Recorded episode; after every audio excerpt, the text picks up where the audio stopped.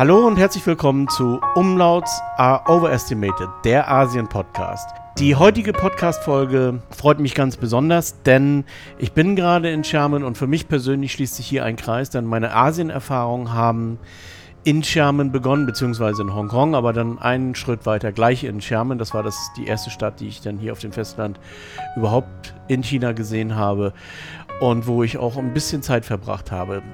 Ich bin heute bei David Krings. Der hat eine Brauerei und eine Kneipe in Schermen. Dazu wird er gleich ein bisschen mehr sagen. Hallo David. Hallo, hallo. Ja, schieß los. Was gibt's zu erzählen über die Brauerei? Wie gesagt, es gibt ein paar Sachen, die wahrscheinlich die Hörer interessieren würden. Wie kommt man überhaupt nach China? Was ist das für ein Restaurant bzw. für eine Brauerei und solche Geschichten? Ja, na gut, also ich bin ja eigentlich kein äh, gelernter Brauer. Ich äh, bin eigentlich Produktdesigner. Ich bin aufgewachsen am Niederrhein in Emmerich. Habe in den Niederlanden äh, Produktdesign studiert, habe dort auch einen Master gemacht in Amsterdam äh, über den Master bin ich damals nach China gekommen. Wir haben damals mehrere Projekte gemacht, in, in, unter anderem auch in Xiamen. Und so war ich dann damals für drei Monate, glaube ich, 2011 zum ersten Mal in Xiamen.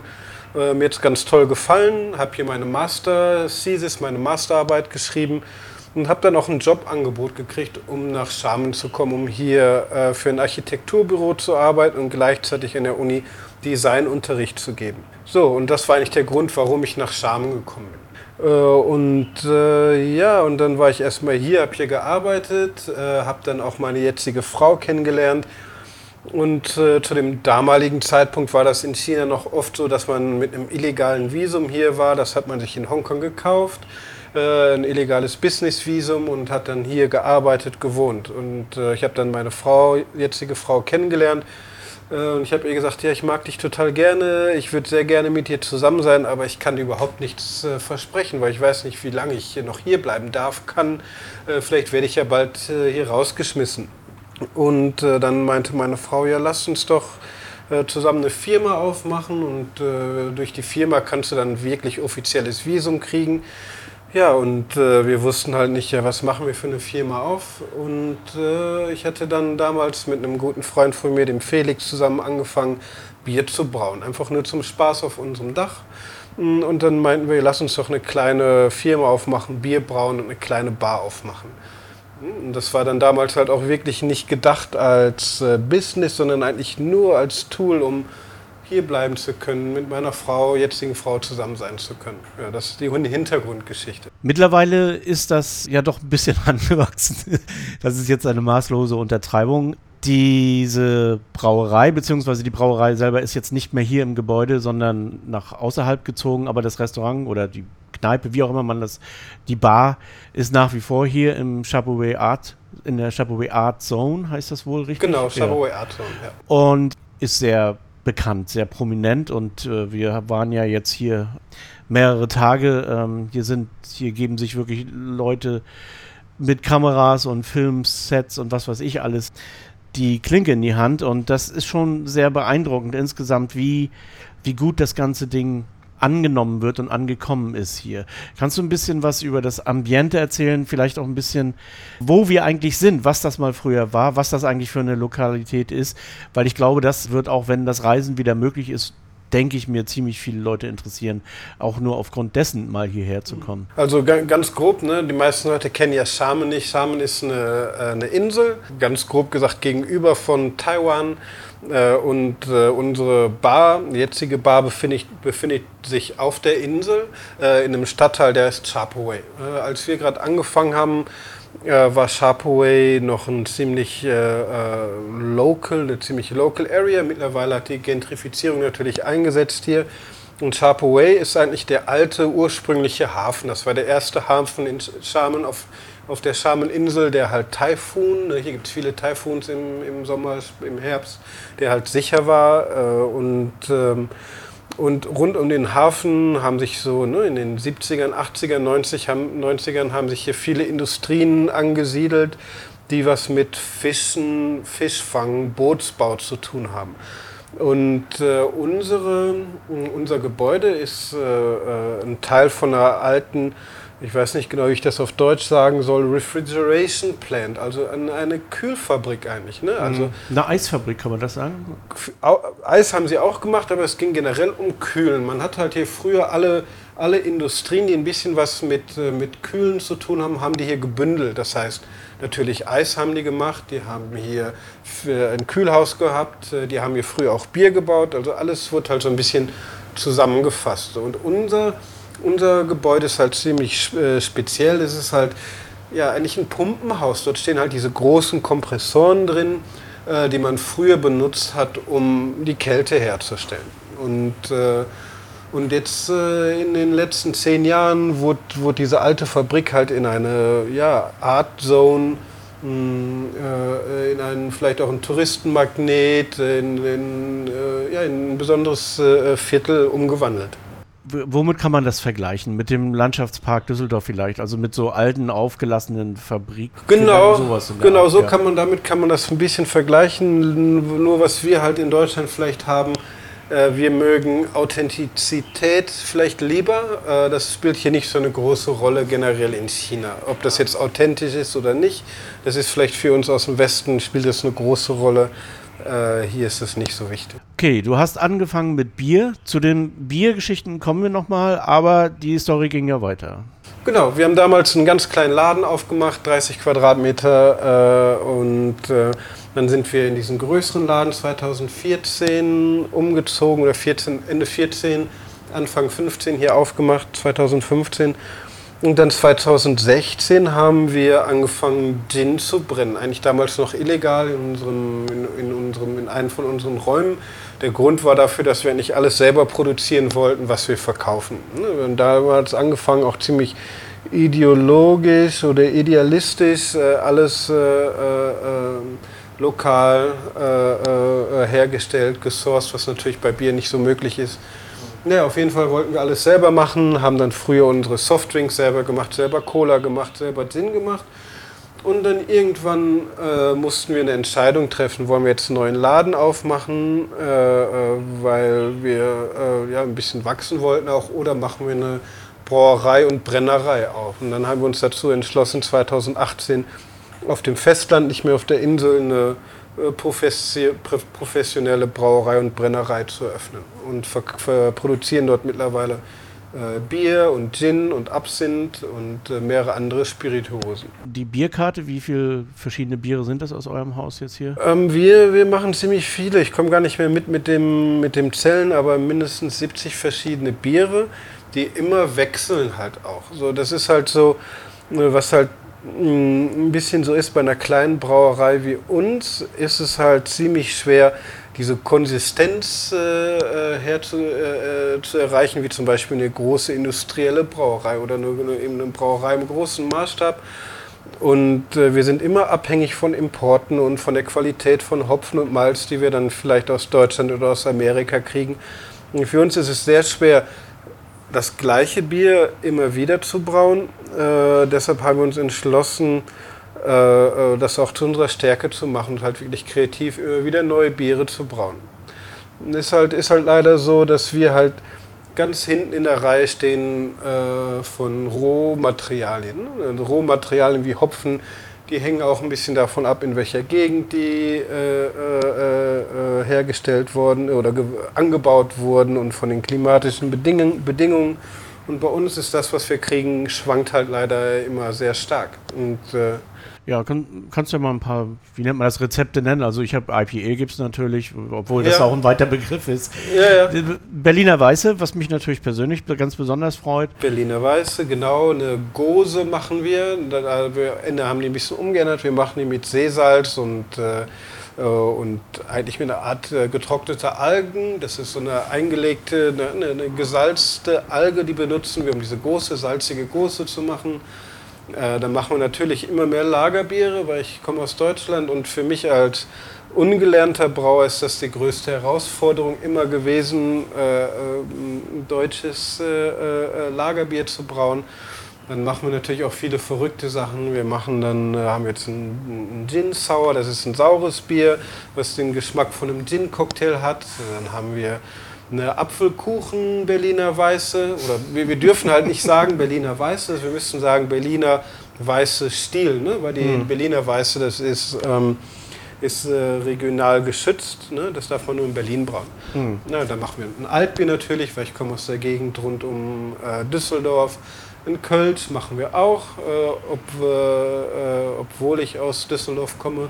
Und äh, Weizenbiere und ganz viele verschiedene Sachen. Ah, wer kommt dann hierher? Wir hatten schon mal drüber gesprochen. Es gibt sicher ausländische Kunden oder Besucher. Nur im Augenblick ist es natürlich nicht so sehr. Aber mal abgesehen jetzt von dieser Geschichte vor der Pandemie, was, wie hat sich das so aufgeteilt? Wie waren da viele Ausländer dabei oder? Wir haben immer probiert, äh, eine Marke zu sein für äh, äh, äh, lokale Leute, ne? mhm. für Leute von hier. Wir hatten auch viele Ausländer aber wir haben das vielleicht nicht so gemacht, wie viele andere Marken das machen würden und sich die erstmal auf Ausländer zu konzentrieren. Wir haben das von Anfang an gemacht. Wir wollten eine lokale Brand sein und ich wollte auch von Anfang an vermeiden, dass Leute wissen, dass ich ein Deutscher bin. Ne? Mhm. Das kann man ganz gut machen. Viele Leute äh, ähm, finden Deutschland toll und die finden äh, deutsches Bier toll und haben dort direkt eine, eine Geschichte parat, äh, die zu dem Produkt passt. Aber wir haben das von Anfang, von Anfang an vermieden, weil ich wollte halt eine selbstständige Bre äh, Marke bauen,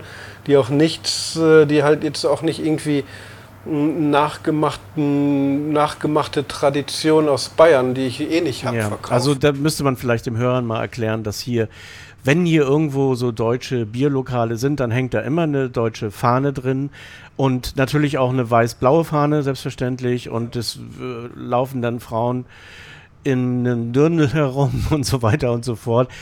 Und das ist, ich vergleiche das immer so ein bisschen mit chinesischen Restaurants in Deutschland. Das ist ungefähr genauso authentisch chinesisch wie äh, das hier authentisch deutsch ist. Mhm. Und ähm, hier sieht man nichts dergleichen. Also man würde nicht darauf kommen, dass es dass, dass, dass da irgendein deutscher Einfluss ja. existiert, würde ich sagen. Also vielleicht auf den zweiten Blick, aber eigentlich nicht. Nee. Eigentlich nicht, genau. Bei dem Bier so, wir sind halt schon so verglichen mit anderen äh, Craft-Bier oder äh, äh, Haus, nicht Hausbrauen, so Mikro, Microbreweries. das finde ich mhm. immer schöner wie Craft-Bier, weil Craft-Bier ist so eine mm, ist so, das, äh, ja, ne, Microbrewery finde ich immer schöner.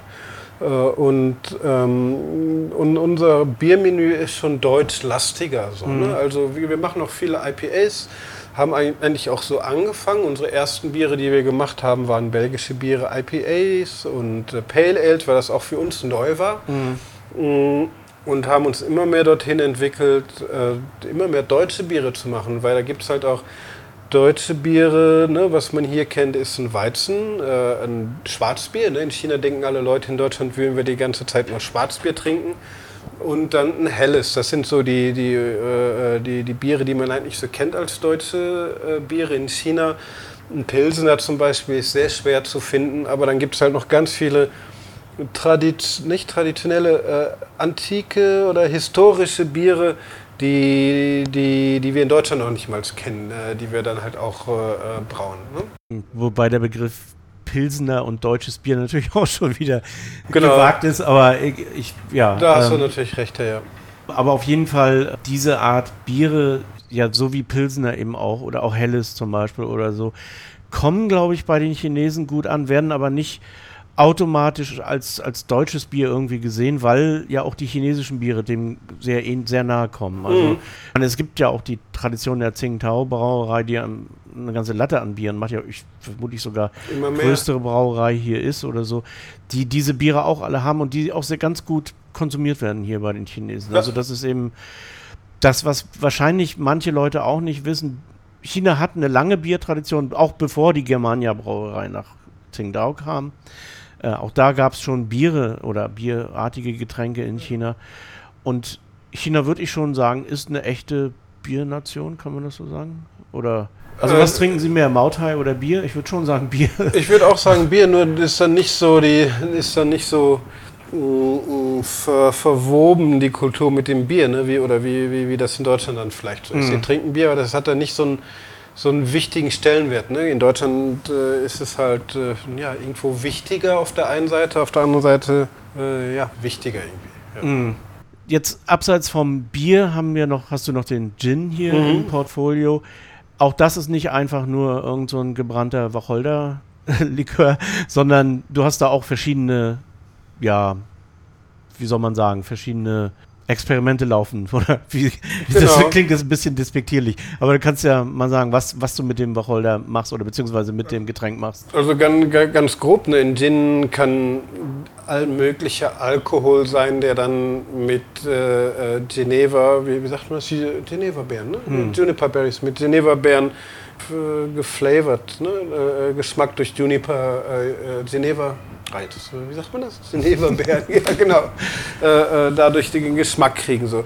Was wir machen, wir, wir benutzen halt alles Lokale, also nicht lokal aus Samen, aber chinesische ähm, Botanicals nennt man das, also äh, Gewürze und äh, Beeren und äh, äh, Spices für, für unseren Gin.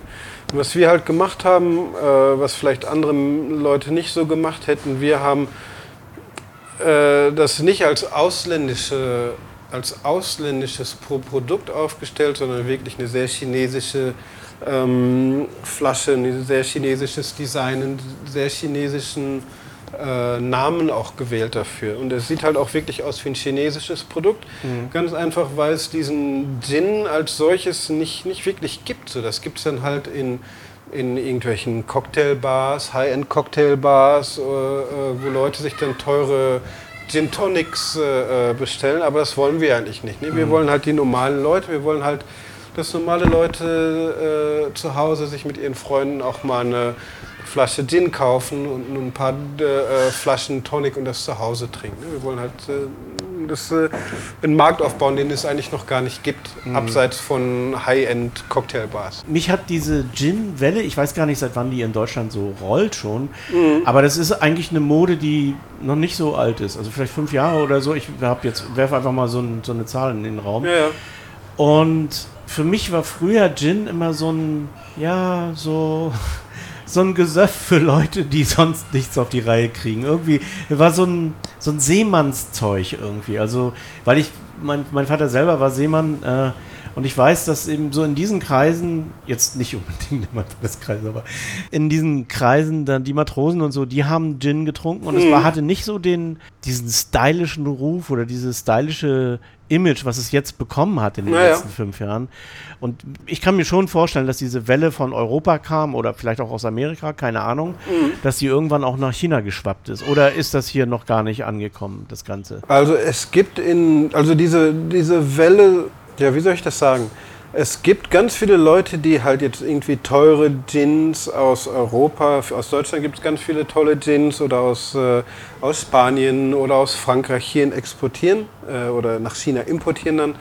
Mm, mm, Aber es ist halt wirklich, es ist halt wirklich eine ganz kleine, kleine Gruppe von Menschen, äh, die das wirklich kennt. Ne? Also wenn, wenn man jetzt nach draußen auf die Straße gehen würde ähm, und äh, 100 Leute fragen würde, äh, kennt ihr Gin? Äh, das würden dann vielleicht drei kennen. Oh, wenn doch so überhaupt. wenig. Aha, Wirklich, okay. das ist ganz, ganz Ah. wenig.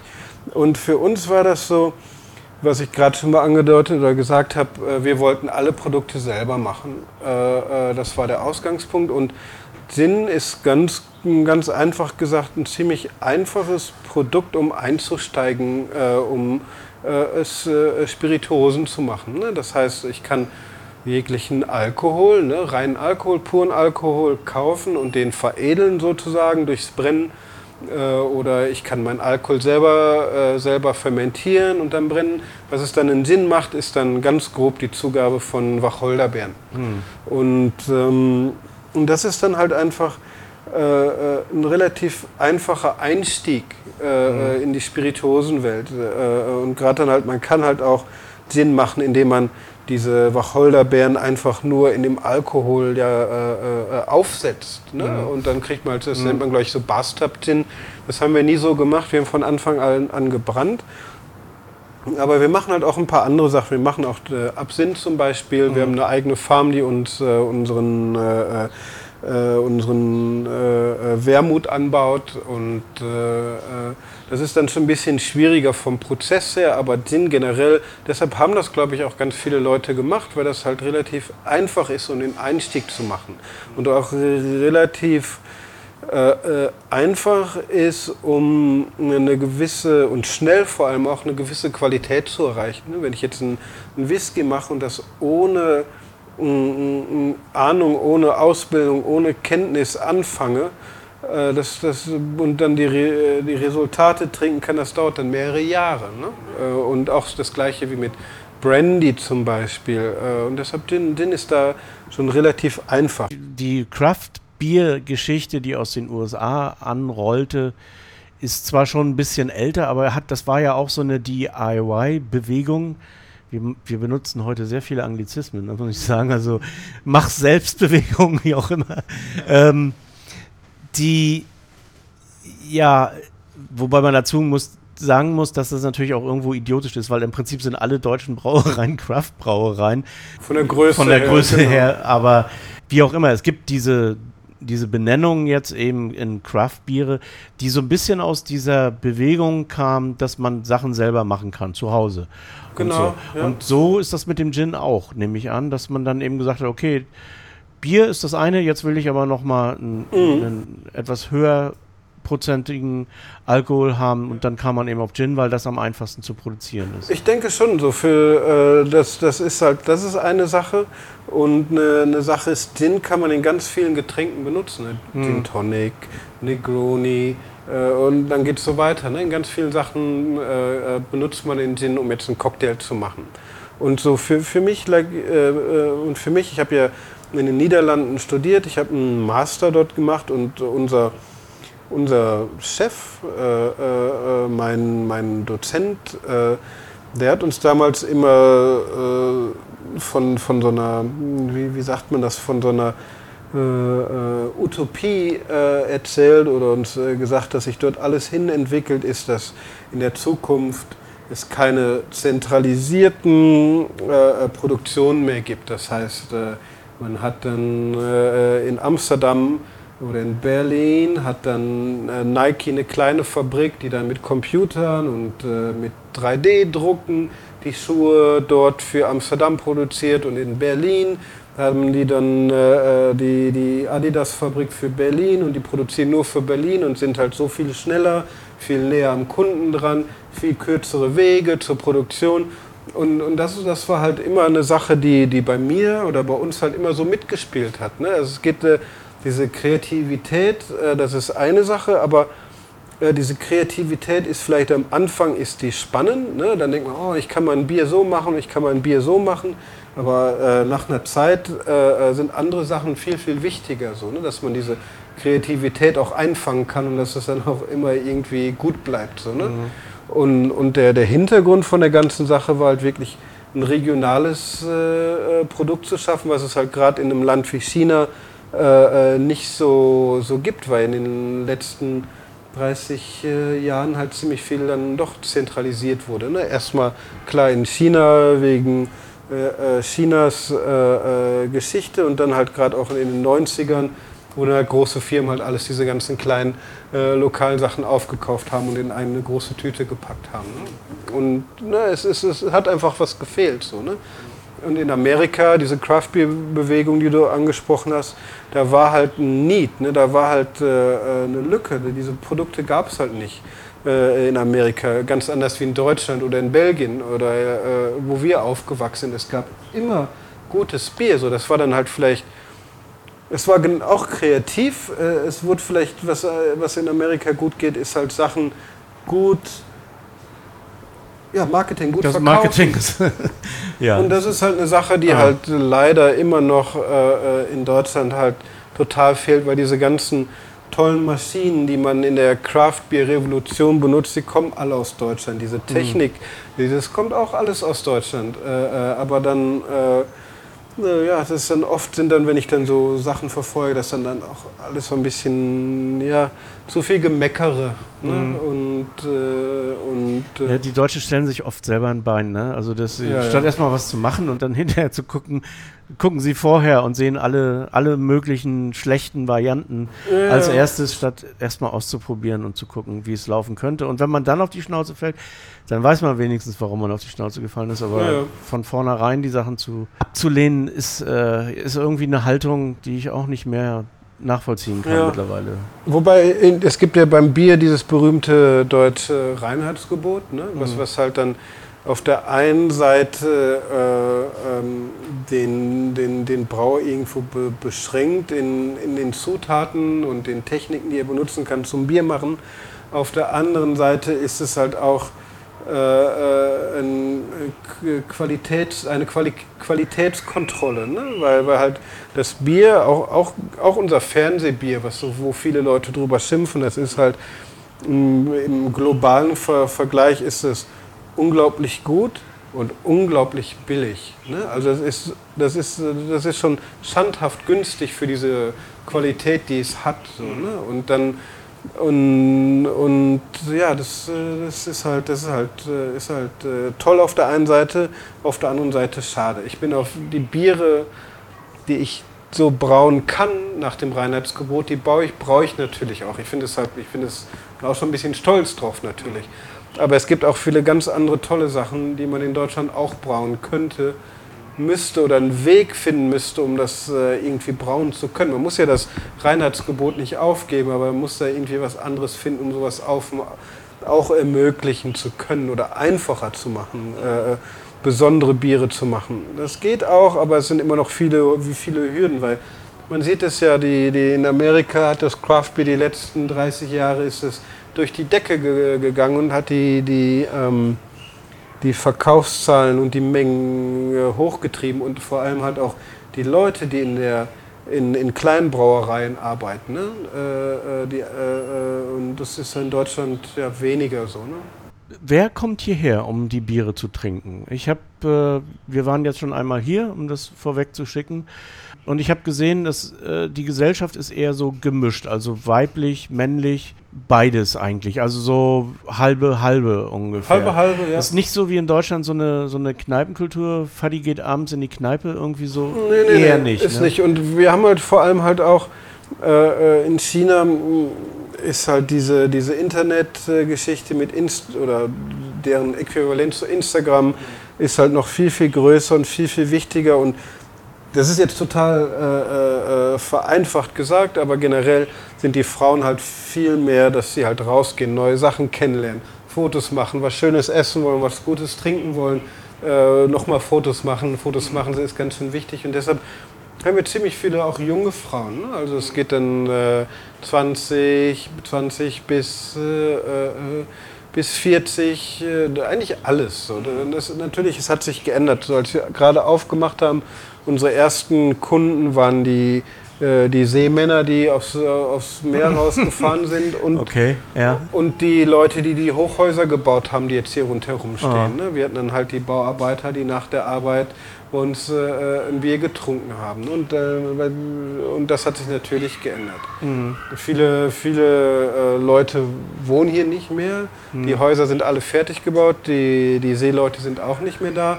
Und es hat sich halt wirklich geändert zu einem Touristen, zu einer Touristengegend. Das heißt, wir haben halt einen ganz groben Schnitt Touristen, äh, ich würde sagen 30 Prozent äh, und dann nochmal 20 Prozent sind allgemein Bier, Bier-Lovers, Bier-Geeks, die dann hier hinkommen, um immer wieder neue Probier, äh, Biere zu probieren.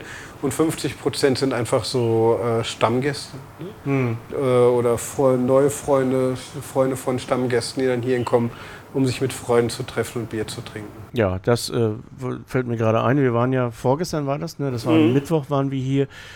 Da war Kinoabend oben auf dem Dach. Also das, das war dann auch noch ein Film aus Berlin. Ja. Also, Berlin Calling oder wie hieß der? Ja. Berlin Calling, ja. Ja, genau. Das war ist natürlich auch nochmal ein zusätzliches Angebot. Obwohl, da muss ich einschränken, das ist eigentlich sehr normal in China, dass man zusätzliche Musik, Live-Musik oder irgendwas noch mit anbietet, das ist eigentlich, ohne das kommt man eigentlich mit einer Bar heutzutage gar nicht mehr zurecht, glaube ich, oder? Das ist, das ist, ähm, eine einfache Bar ist, ist, ist, ist schwierig. Ne? Man, also, mm, man kann das so eine Art so eine Neighborhood-Bar, äh, sowas machen, das fun funktioniert immer. Ne? Also wie, mhm. wie bei uns auch, wo die Nachbarn hinkommen. Wenn man irgendwie noch ein paar andere Ziele hat, dann ist es, ist es schwierig, einfach nur eine Bar zu haben, wo man Essen und Trinken hat. Ne? Das, mhm. Da muss halt schon das Design muss stimmen, das Bier, die Werbung, die Musik, das muss alles gut sein und dann natürlich auch rundherum Programm. Das ist mhm. dann halt schon, schon wichtig. Aber dann, dann nochmal zu dieser Rooftop-Cinema-Geschichte zu kommen. Ich bin da immer so ein bisschen enttäuscht und ich habe es noch nicht so ganz verstanden, warum das so ist, weil wir haben eine unglaublich tolle Dachterrasse, äh, wo, wo auch 200 Leute wahrscheinlich äh, einen Film gucken könnten. Äh, äh, aber es wird nicht so angenommen. Ne? Mhm. Also wenn ich sowas dann zum Beispiel in Deutschland machen würde, in Berlin, Open Air Cinema oder auch in Holland, das wäre halt, da würden halt viele Leute kommen und es ist auch umsonst. Ne? Also mhm. man muss halt keinen Eintritt bezahlen. Man kann halt schön auf dem Dach sitzen, ne, ein Bier trinken und äh, jede Woche einen anderen Arthouse-Film gucken oder, mhm. oder nicht gerade einen Hollywood-Zinken oder sowas, sondern wir machen schon immer eine spezielle Selection und das habe ich noch nicht ganz durchblickt, warum das so ist. Mhm. Ne, vielleicht denke ich da immer noch zu sehr wie ein Deutscher oder wie ein Europäer, dass sowas toll ist. Vielleicht ist es für, für Leute hier gar nicht so toll. Ich verstehe es nicht. Ja. Naja, ich, äh, es gibt in Hanzhou gibt es ein Jazzlokal. Die hatten anfänglich auch Probleme, den Laden voll zu bekommen überhaupt. Und es mhm. war auch kein Eintritt oder ist nach wie vor kein Eintritt. Und die Musik ist jetzt auch nicht so der das normale eben, was Musik ist ohnehin so ein Thema in China, aber es ist eben normaler Jazz, aber auch zum Teil so weichgespülter Jazz tatsächlich, der eventuell hier noch in. Jedenfalls, lange Rede, kurzer Sinn, die hatten auch anfänglich Probleme. Aber es lief dann mehrere Jahre so auf halber Flamme und dann irgendwann hatte sich das irgendwie eingenistet, dass man da abends gut sitzen kann, äh, sich auch unterhalten kann, neben der Musik noch tatsächlich mhm. und äh, gut was trinken kann und ja, eben die Musik hat. Und jetzt ist der Laden immer, also eigentlich zu jeder Session rappeldicke voll. Und mhm. man muss schon zusehen, dass man überhaupt noch Plätze bekommt. Mhm. Und ich vermute, das ist so ein, so ein Marketing, das sich dann irgendwie aufbaut aus solchen ja, Internet-Recommendations, so wie, wie TripAdvisor ja. oder irgendwie sowas, das, das läuft in China natürlich ganz extrem. Also wenn man da nicht in diesen chinesischen sozialen Medien so, so Power, dann kann es passieren, dass man dann nicht wahrgenommen wird oder sowas. Also das ist meine Vermutung, die ich jetzt mal eben so hier reinwerfe. Keine Ahnung, ob, das, das, wirklich, so. ob das wirklich das, damit was zu tun hat. Und ich ja. bin, ich, zum Glück habe ich äh, äh, ein gutes Team, aber ich bin doch, äh, ich merke es immer mehr, ziemlich altmodisch. Ne? Mhm. Also äh, wie, wie ich mir eine Bar vorstelle und wie ich mir eine äh, Werbung vorstelle und wie ich mir einen schönen Abend vorstelle. Ne? Und das muss ich, oder das, das muss ich nicht, das möchte ich halt auch äh, äh ein bisschen mehr in andere Leute Hände geben. So, ne? mhm. ne? das ist halt, ja.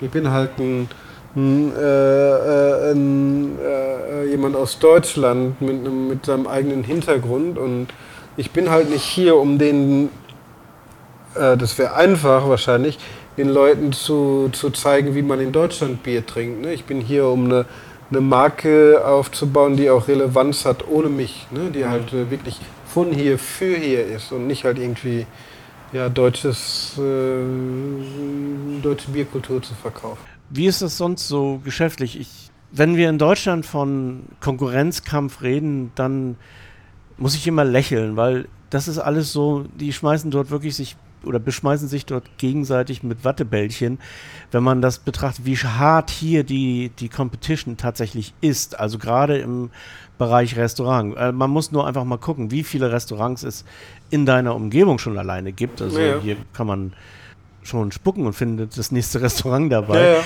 Also wie, wie hart ist die Konkurrenz? Oder spielt die Konkurrenz bei, bei der Menge an Leuten, die in dein Restaurant kommen, tatsächlich eine Rolle oder ist das eher untergeordnet? Es ist, like, es ist halt, wir haben eigentlich ziemlich, immer ziemlich viel Glück gehabt, weil wir irgendwie eine, eine besondere Location haben, wir haben eine besondere Geschichte, aber die Konkurrenz ist schon ziemlich groß. Ein, ein Beispiel ist, ähm, wir haben diese erste Brauerei hier aufgemacht. Äh, diese Gegend heißt Sharp Way. Und ähm, wir haben ein Bier gemacht, ein Altbier, das hieß auch Sharp Way.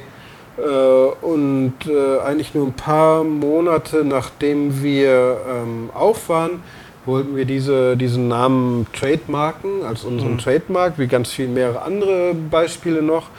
Und die waren schon alle weg.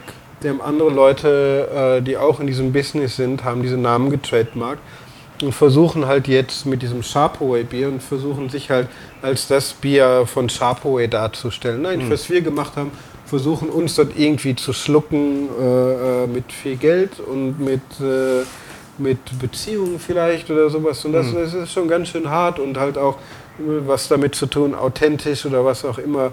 Ne, das ist, ist ja ziemlich egal. Ne? Mhm. Das halt, wenn wir dann hier zum Beispiel weggehen würden oder diesen, unsere Location aufgeben würden, woanders hinziehen würden, wird sofort diese andere Firma kommen und das übernehmen und äh, einfach an dem, was wir gemacht haben, anknüpfen. So, ne? Mhm. Das ist schon ziemlich, ziemlich ja, es ist noch, sind noch keine harten Bandagen oder wie, man, wie sagt man das. Mhm. Aber es ist äh, nicht schön so. Ne? Es ist halt so ein bisschen, ist ein bisschen schade eigentlich sogar. So. Mhm. Aber ihr habt es bisher geschafft ohne fremdes Investment. Also seid ihr ja, ja hattest du ja vorhin erläutert, relativ blauäugig erstmal eingestiegen und. Genau, ich habe mir das äh, so gedacht, wie schön wie, wie in Deutschland, wie man sich das so in Deutschland wünscht. Äh, äh eine, Firma äh, äh, aufbauen und dann natürlich wachsen ähm, und dann ein Bier mehr verkaufen und einen Tank mehr kaufen. So, ne? Mhm. so ungefähr, was halt leider in, in China halt aus ganz vielen Gründen nicht so funktioniert. Ein Grund ist, weil es so viele Leute gibt und äh, ein anderer Grund ist, weil wenn man jetzt zum Beispiel einen Laden mietet, ein Lokal, äh, äh eine, eine Fabrik, äh, wenn dein Vermieter sieht, dass dein, dein Business gut ist, geht im nächsten Jahr die, die Miete hoch äh, um, um das Doppelte oder um das Dreifache.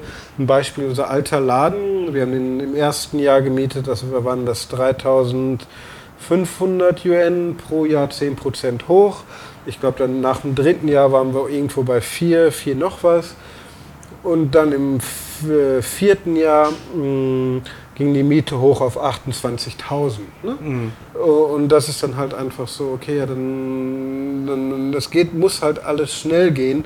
Mhm. Weil wenn du hast nur dieses Zeitfenster von drei, fünf Jahren, wenn der Laden nicht dir selber gehört, kommt dein Vermieter nach drei Jahren und erhöht die Miete, weil er möchte ja natürlich mit an dir verdienen. Das ist mhm. halt nicht geregelt nach oben hin.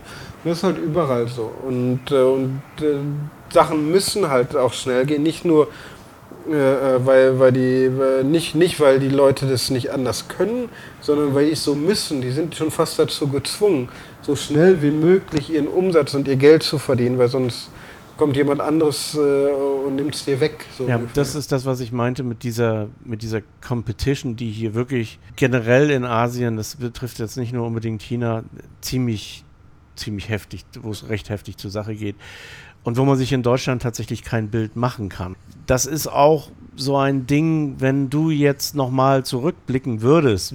Wie gesagt, du bist ja relativ locker eingestiegen, ohne zu ahnen, was auf dich zukommt. So. Mhm. Und jetzt hören das andere Leute und sagen, oh ja, ich mache auch eine Brauerei auf, so in Anji. Ich, ich kenne tatsächlich jemanden, ich hatte mal einen Artikel über eine Biermesse geschrieben und da haben wir dieses Szenario mal durchgespielt. Da gibt es sehr gutes Wasser, es gibt eine astreine Umgebung so.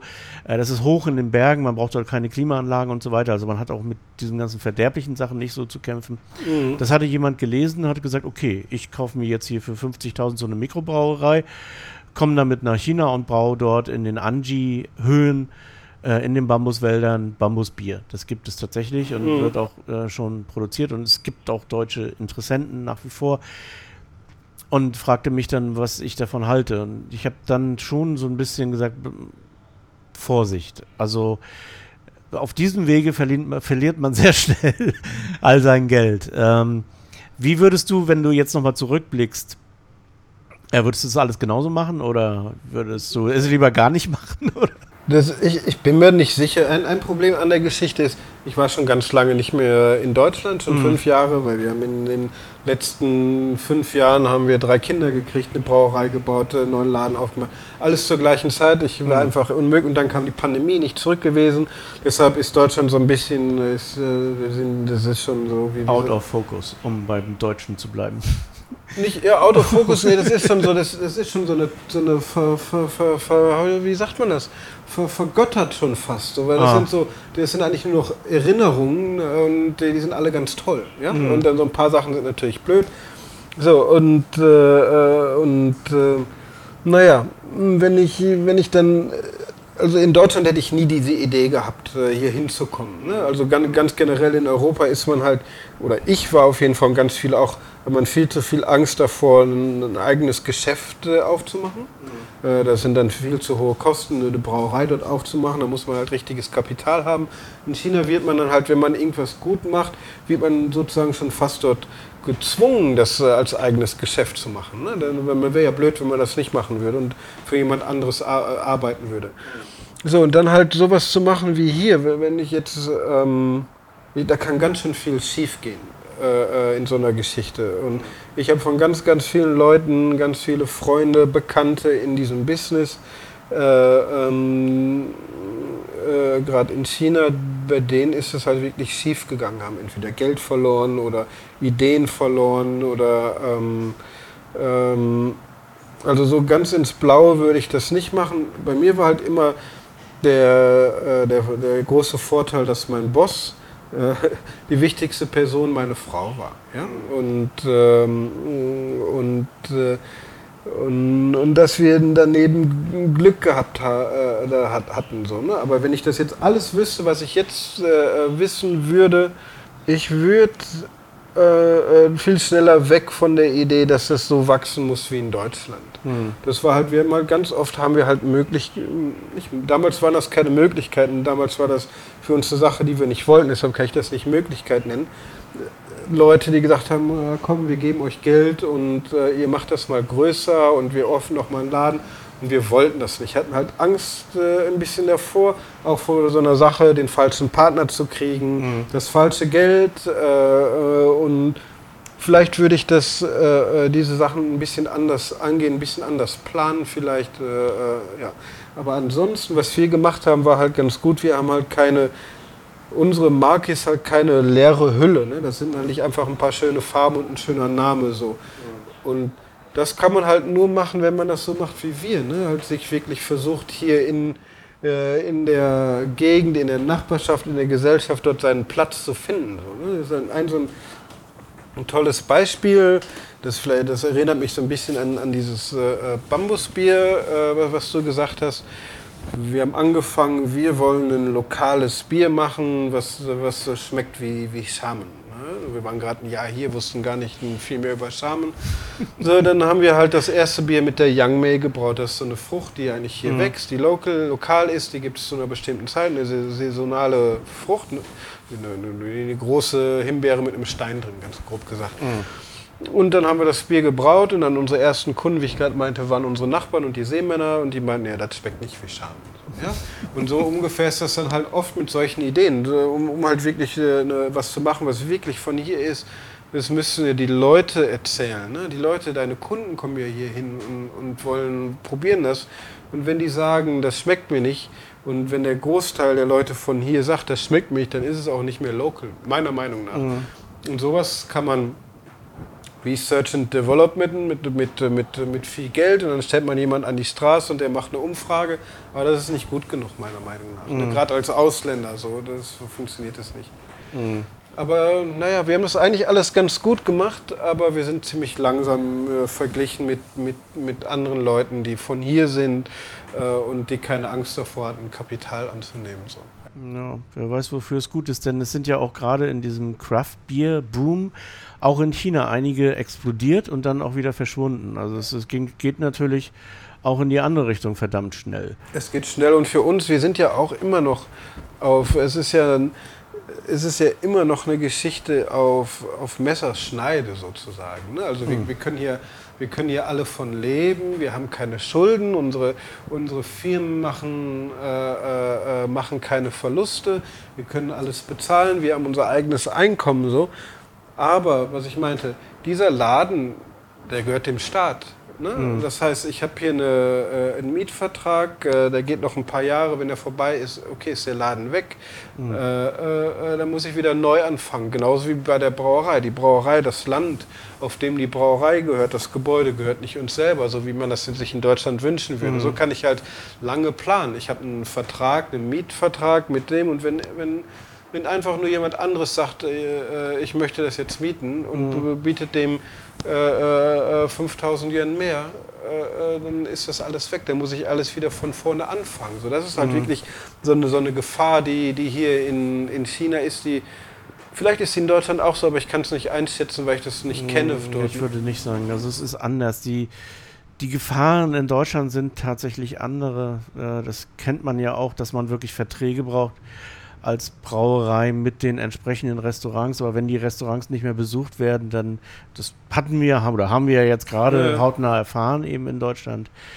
wie, wie wackelig diese ganze, dieses ganze Brauereigeschäft eigentlich ist. Ja. Ne? Und wie viele da jetzt wahrscheinlich über die Wupper gehen. Ich denke, es sind, sind werden viele sein. Das, ähm, ja, und die werden dann wahrscheinlich in die großen Brauereikonzerne irgendwie mit eingehen oder auch tatsächlich ganz verschwinden. Das ist Viele werden leider ganz verschwinden. Und diese, ich weiß nicht, wie man das nennt, diese Volatilität oder dieses, ähm, diese Unsicherheit ist in Deutschland auch existiert dort genauso, nur eben auf einer ganz anderen Ebene, völlig ja. anders hier, mhm. als hier. Da ist der Druck, erstmal was anzufangen. Und ah. rundherum ist größer, dieser Druck, der ist hier irgendwie nicht so. Ne? Mhm. Also machst hier was auf und das geht alles ganz schnell.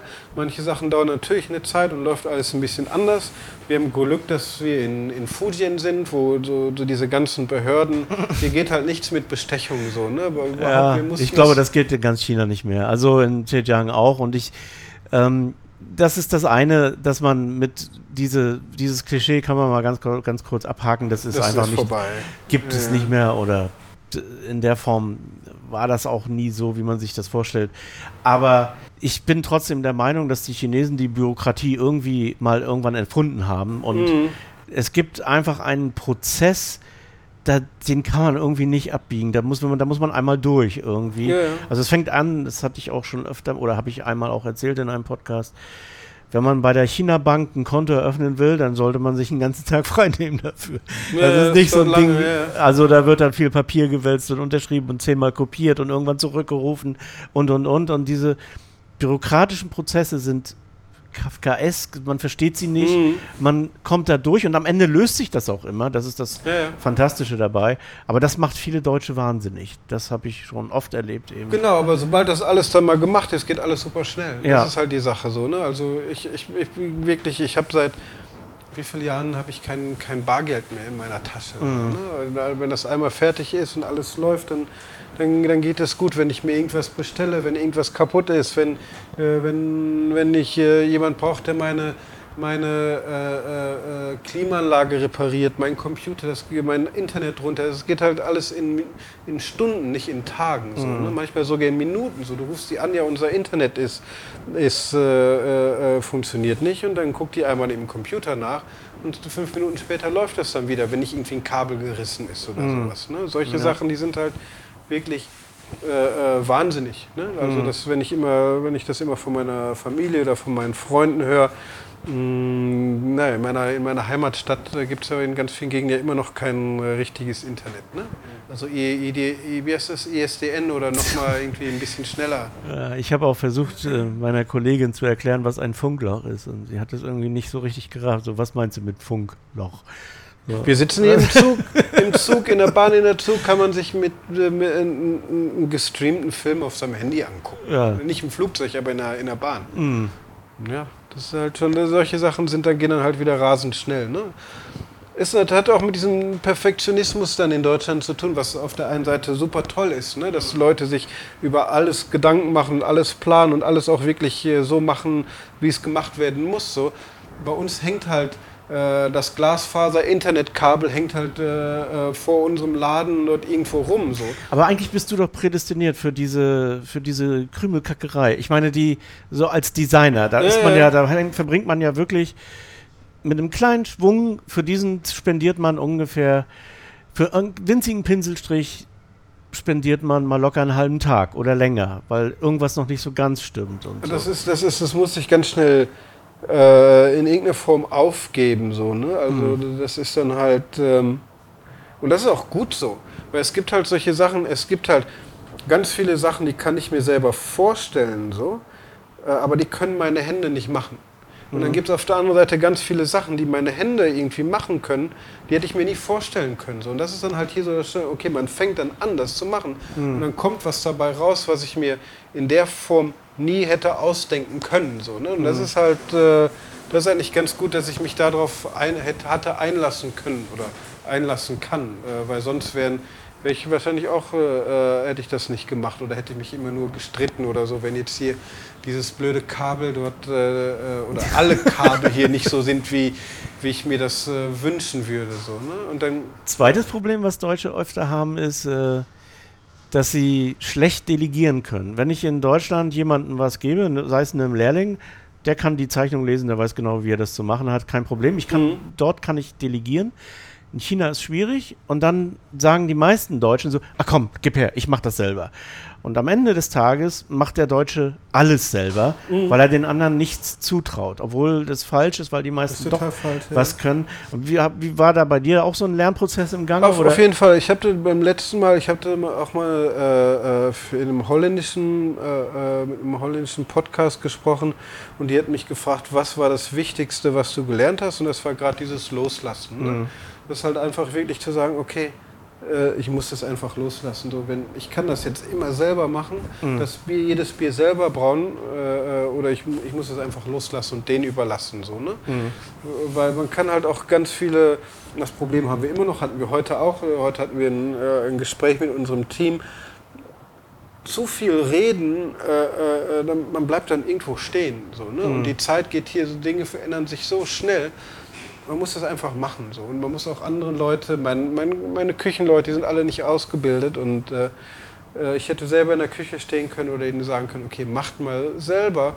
Macht ihr mal eure Fehler und macht das mal äh, ein Jahr äh, äh, oder zwei und dann gucken wir mal wieder weiter, was wir von dem, was ihr für Fehler gemacht habt, was sind dort für gute Sachen rausgekommen. Mhm. Weil, äh, sonst sonst ja, würde ich auch verrückt werden. Oder, Ja.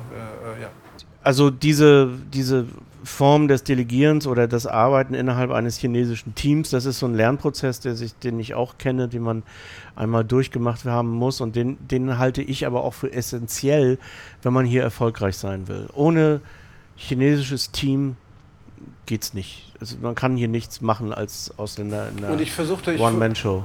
Genau, ich, das ist keine One-Man-Show, das funktioniert nicht und gerade als Ausländer nicht, weil ich, äh, äh, ich kann ganz viele Sachen, äh, die mein Team nicht kann, so, aber manche Sachen, die machen die halt einfach viel besser und viel schneller. Und äh, was ich gerade schon mal meinte, ich möchte nicht, äh, das ist keine Ego-Show, ne? ich möchte nicht im Vordergrund stehen, stehen, diese Bar dreht sich nicht um mich, es dreht sich um diese Brand, um das, was die machen. So. Und ich muss, muss oder kann oder sollte mehr im Hintergrund sein. Und, die, äh, und mein, mein Team muss die Fehler machen. Da passieren Fehler. Da wird auch mal, ist auch mal ein Bier, äh, äh, äh, was halt kacke schmeckt. Äh, äh, äh, oder da ist dann auch mal irgendwas, was nicht so ist. So, ne? Aber dieses, mh, wir pro- probieren halt eine ziemlich flache Hierarchie. Das ist auch nicht wirklich chinesisch, weil in China Mhm. wird halt oft von oben, vom Boss runter äh, Entscheidungen getroffen und wir sind halt äh, eine, eine ziemlich flache Hierarchie. Und was halt auch bei uns besonders ist, halt in den wichtigen Positionen in unserer Firma, wir sind, das sind alles Frauen. Ne? Also äh, äh, äh, mein, der, mein Boss, meine Frau, der Big Boss. Dann äh, unser Manager, äh, ist Dongdong ist eine Frau, unsere Marketingmanager Mau Mau ist auch eine Frau und äh, der, die Managerin äh, von unserer Brauerei, die dort äh, äh, alles managt, äh, Tiense, ist auch eine Frau. Und das ist Mhm. halt, also ist, überhaupt ist das schon ziemlich besonders, eine, eine Firma zu haben, die so viele Frauen hat und dann gerade in der Bierwelt äh, ist das noch besonders, mehr besonders. Und dann in der Bierwelt in China ist das, glaube ich, einzigartig. Ne? Und ich, die glauben mir noch nicht, dass das wichtig ist. Die wollen mich immer noch nach vorne schieben und sagen, hier, das ist der David, das ist unser Brauer. Ich sage, okay, ihr macht das, macht ihr das mal, macht ihr das mal. Das ist viel interessanter, das ist viel wichtiger. Äh, äh, das das äh, äh, öffnet ganz viele andere Türen als irgendwie ein, ein alter, äh, äh, dicker Deutscher. Ne? Ja. Wie viele Leute sind das dann insgesamt mit Brauerei und hier wir Restauration? Sind, äh, äh, wir sind, äh, ich bin mir, das wechselt immer, aber so Stammpersonal sind wir 15. Mhm. Das ist halt ziemlich klein. Naja. Ja, 15 sind auch schon eine ganze Menge. Ähm, und dann haben und du, wir halt Part-Time-Leute, ja. Genau, und du hattest ja erzählt, dass ihr jetzt aber auch so ein bisschen in die Breite gehen wollt. Also, dass du die Biere vielleicht auch über eigene Shops anbieten willst oder in irgendeiner Weise ja, dich verbreitern willst, wie auch immer. Das kannst du ja mal kurz hm. erzählen, wie du das meinst. Da, da gibt es, also wir würden, am liebsten würden wir ähm, äh, äh, ein paar mehr Läden aufmachen. Na, das kann, ich will das nicht eine Kette nennen, das, hm. ist, das, das können wir noch nicht, aber vielleicht äh, nochmal drei, vier Läden aufmachen äh, wo wir unsere, eigene, unseren eigene, unsere eigenen Produkte verkaufen. So. Mhm. Und äh, am liebsten in der Gegend, äh, um, um Schamen rum, weil das so logistisch ganz gut, gut wäre. Äh, äh, für unser Business wahrscheinlich oder für, für Bier überhaupt wäre es aber, glaube ich, gut. Kurz an, bis, wie weit reicht Charmen so bis Fuzo oder noch nicht so weit? Nur bis Fuzo geht auch, aber wir denken ah. ja Dangzhou und Quenzhou, ah. das sind die zwei okay. großen mhm. Städte äh, rund um, um Xiamen rum. Und das mhm. ist dann eigentlich, das ist ein äh, äh das ist ein Einzugsgebiet von was, äh, 20 Millionen Menschen oder sowas, mhm. ne? diese drei Städte zusammen, ganz grob. Xiamen hat fünf, äh, äh äh, Zhangzhou, Zhangzhou ist halt ziemlich groß, das ist eine, ein ziemlich großer District und mhm. dann äh, äh so ungefähr 20 Millionen Menschen, das ist ganz schön viel. Das wäre so aus, von einem Deutschen betrachtet, aus, wenn man sich so eine, so eine Wunsch, äh, Wunschfirma vorstellen würde, Wunschfirma Firmenaufbau vorstellen würde, wäre das das. Aber realistisch sind wahrscheinlich eher so Städte wie Peking oder Shenzhen, mhm. wo, halt, wo es halt mehr junge Leute gibt, gibt wo's, äh, wo Leute ein bisschen offener sind, ein bisschen flexibler. Äh, äh, äh ja. Das ist auch eine Frage des Preistags. Ne? Also ich meine, Changzhou, weiß ich nicht, ob die wenn die in ihrem Supermarkt die und die Biere sehen, äh, ob die dann bereit sind, äh, das Dreifache oder Vierfache zu bezahlen. Das ist okay. Im, im, Im, Supermarkt, das Supermarkt, äh, das möchte ich noch nicht. So, mhm. das, äh, das, es geht wirklich darum, um eigene Läden, Bars, Restaurants aufzumachen und dann vielleicht einen ne, äh, Business to Consumer äh, äh, äh Ding mit äh, Bier zu Leuten nach Hause schicken oder sowas. Ne? Okay, aber für diese Aktion braucht ihr dann tatsächlich auch fremdes Kapital oder meinst du, das wirst du so? Ich glaube nicht. aus der Portokasse bezahlen? Nee, das ist halt. Bisher konnten wir das alles, alles machen, mhm. ähm, aber das war vielleicht der größte Fehler, den ich gemacht habe am Anfang. Wir haben mit zu wenig Geld gestartet. Mhm. Ja? Das heißt, man, man, macht alles einfach, aber das Geld geht halt immer zum, zum Ende hin raus. Das, da muss man dann wieder, ah, wir müssen einen Monat warten, bevor wir uns äh, äh, äh einen neue, neuen Computer oder einen neuen Tank oder sowas kaufen mhm. kann. So, ne? Das ist dann halt, mh, mm, das dann halt von Anfang an so. Und ich möchte das nicht nochmal machen. Mhm. ne? das ist ja, halt dieses, ich nenne das immer so, das Daherkrepeln irgendwie. So, das ist so Daherkrepeln und halt ganz einfach, Bier äh, ist ein Volumen, Volumengeschäft. Ne? Ein, ein Tank äh, kostet so und so viel äh, äh Euro oder Yuan. Ein doppelter Tank, doppelt so großer Tank kostet nicht doppelt so viel, der kostet vielleicht äh, 20 Prozent mehr, so ungefähr. Ne? Das ist, und und äh, 500 Liter Bier machen oder 50.000 Liter Bier machen dauert 8 Stunden und dann 20 Tage äh, äh, gern. Ne? Mhm. Äh, ähm, und, äh, Egal, welche Menge da jetzt gerade drin ist. Ja. Ziemlich äh, so, und die, die, die Leute, die man dafür braucht, sind auch die gleichen. Mhm. So, ne? Und ich mache halt ich mache einen Laden auf, ich muss Werbung machen, ich muss äh, äh, äh, äh in Menü schreiben, ich muss die Leute ausbilden. Wenn ich äh, äh, fünf Läden aufmache, die, sind die Sachen genauso. Ne? Also beziehungsweise mhm. wenn ich fünf Läden habe oder einen Laden habe, ich muss die gleichen Sachen machen, die ich sonst auf fünf Läden, sage ich mal, verteilen könnte. Mhm. Aber es, es ist halt wirklich so das ist halt so dieser Unterschied zwischen, so wie ich das kenne in Deutschland oder in Europa und dann Amerika oder China. Dort gehen Sachen dann halt einfach äh, äh, schneller, äh, äh, mit mehr Geld und werden halt viel schneller größer gemacht. Und naja, es, es ist halt auch schade, wenn man dort da nicht mitspielt. Ne? Also mhm. wenn ich in Deutschland wäre, könnte ich das vielleicht anders machen. Ich glaube mittlerweile, ich bin in China, ich bin nicht hier, nicht hier um Leuten irgendwas beizubringen, sondern ich bin hier, um was zu lernen und das so zu machen wie die Leute hier. So. Mhm. Weil das ist halt, ich würde ja sonst gegen den Strom irgendwo schwimmen und das ist, glaube ich, glaube ich, nicht richtig. So. Ja, macht auch keinen Spaß, muss man dazu sagen. Also ich meine, das ist ja, ja das, was am Ende auch irgendwie zählt, ob man sich dann so opfert für irgendeine Idee oder ob man auch ein bisschen, weil Schaman ist nun mal auch ein schöner Ort zu leben. Warum soll man sich das Leben selber vergällen? genau, und wir sind, wir machen, wir haben eine von den in, in dieser äh, äh, Craft Beer oder Microbrewery Welt. Wir, wir, wir sind eine der ältesten. Äh, mhm. Jeder, wir haben unten in unserer Bar einen Tank stehen.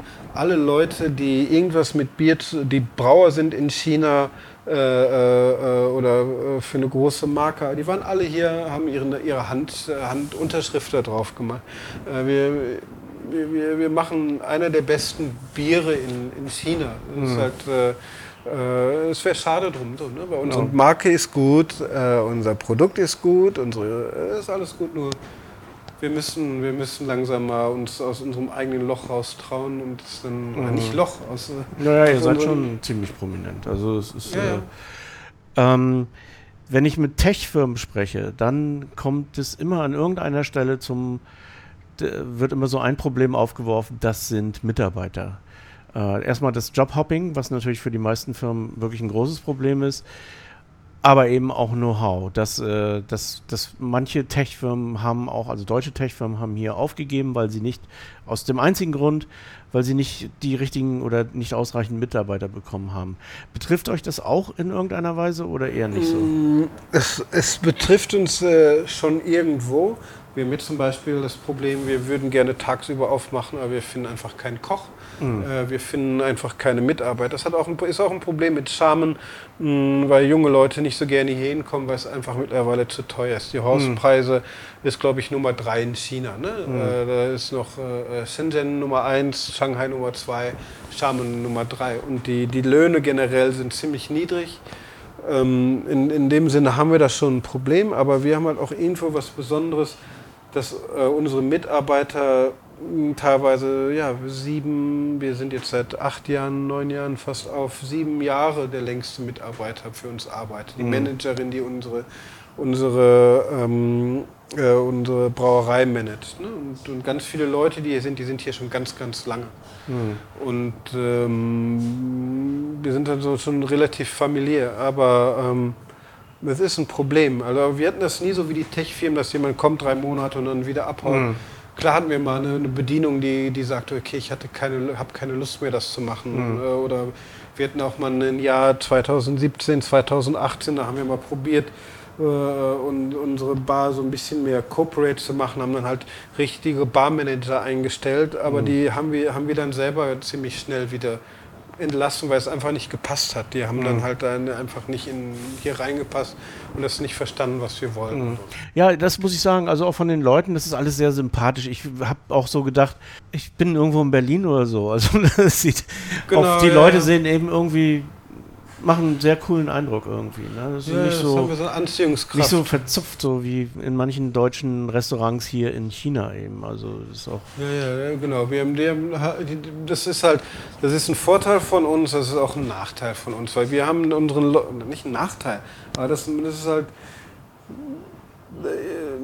wir haben unseren Mitarbeitern immer äh, äh, Platz gegeben für sich selber. So, das heißt, ne, okay, die können sich hier selber ihre eigene äh, Identität ausleben. So, ne? Also wir haben zum Beispiel haben ganz viele äh, äh homosexuelle, heterosexuelle, Frauen, Tätowierte, alles, alles, äh, jeder kann hier so sein, wie er möchte. Mhm. was dann aber halt auch so ist, dass das mit vielen Leuten Kunden äh, nicht so gut funktioniert, weil unsere Leute dann halt auch sagen, ich kann dich nicht, wenn ich dich nicht mag, äh, äh, kann ich dir auch nicht so einfach, äh, äh, ich kann dann keine schöne Miene zum bösen Spiel machen. Wie sagt man das so? Ne? Mm. Okay, ich mag dich nicht, ich kann auch nicht mit dir sprechen. So. Das heißt, mm. die Leute sind halt nicht so corporate getrained, so austauschbar. Mm. Ne? Das sind halt wirklich Persönlichkeiten. So. Mhm. Und das ist halt, äh, ja, Das ist super gut, das ist auch besonders hier. Ja, denke ich. Aber ja. das ist dann halt auch oft so, ja, dann kommen Leute so, ich mag dich nicht und dann, ja, äh, die, ja. Dann, dann entsteht da eine komische Situation mit den. Ist das so, ja? Weil ich habe nicht den Eindruck, also hier dieses, diese Art Zone, ich habe schon den Eindruck, es zieht auch bestimmte Leute an irgendwie, so die. Ja, ja, aber das ist dann halt auch so, es ist halt oft äh, klatschen hier dann halt auch Welten aufeinander. Es Mhm. ist dann halt auch so, man, manchmal hat man auch Gruppen von Businessleuten oder von irgendwie Leuten, die vielleicht irgendwie ähm, mehr Geld haben und denken, dass sie jetzt irgendwie was ganz Tolles hier haben, aber wir sind halt so ziemlich mm, gleich, wie sagt man das, äh, Low Edge, ich weiß nicht, wie man das sagt, aber bei uns sind alle Leute gleich. So. Das ist auch immer dieses Beispiel von dieser Kneipe in Köln, wo der äh, Präsident aus Amerika einen Tisch reservieren lassen wollte und die, die äh, Besitzerin gesagt hat, nee, wir machen keine Reservierung. So. Ist dann halt auch egal, wer du bist. So, ne? also du, Ja, das Lustige ist, ich habe heute angerufen und dich gefragt, ob wir reservieren müssen für, für unsere Mitarbeiter.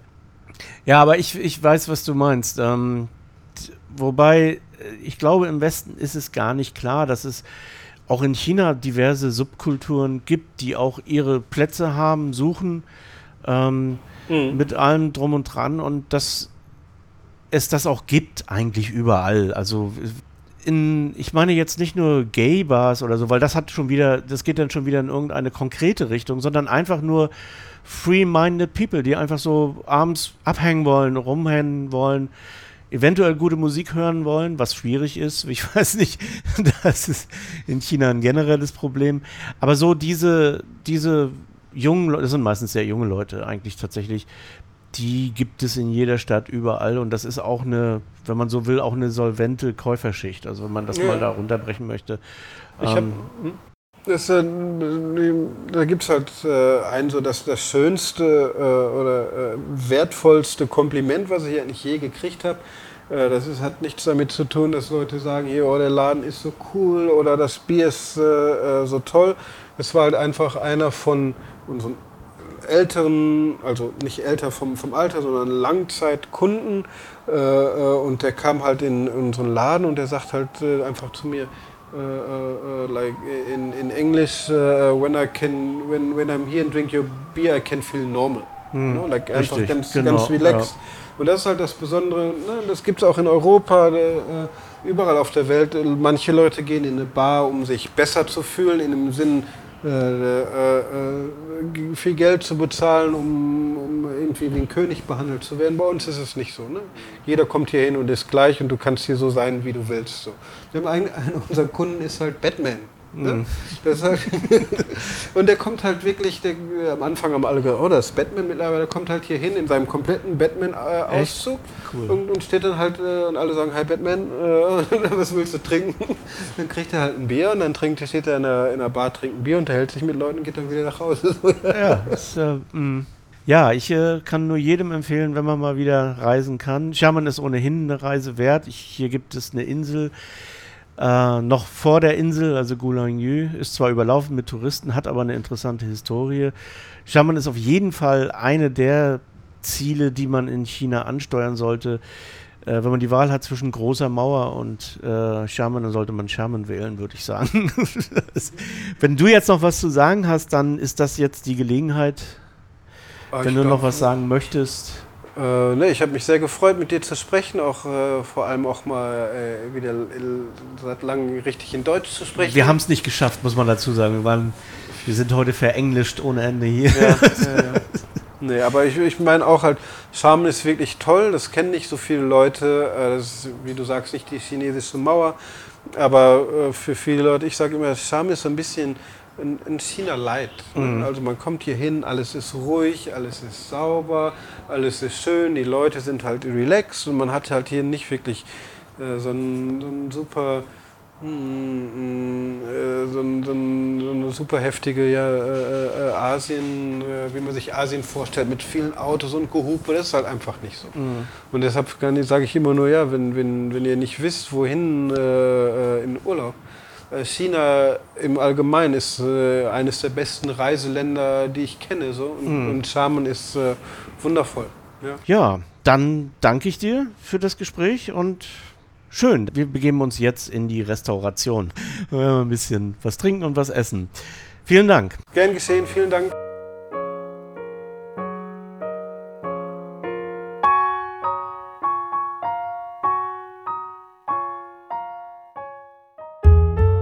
HC Andersen. Zu reisen ist zu leben. Mit Solarenergie von Eco Worthy. Ob Vanlife, Tiny House oder Camping. Eco Worthy, dein Partner für Solarenergie. eco-worthy.com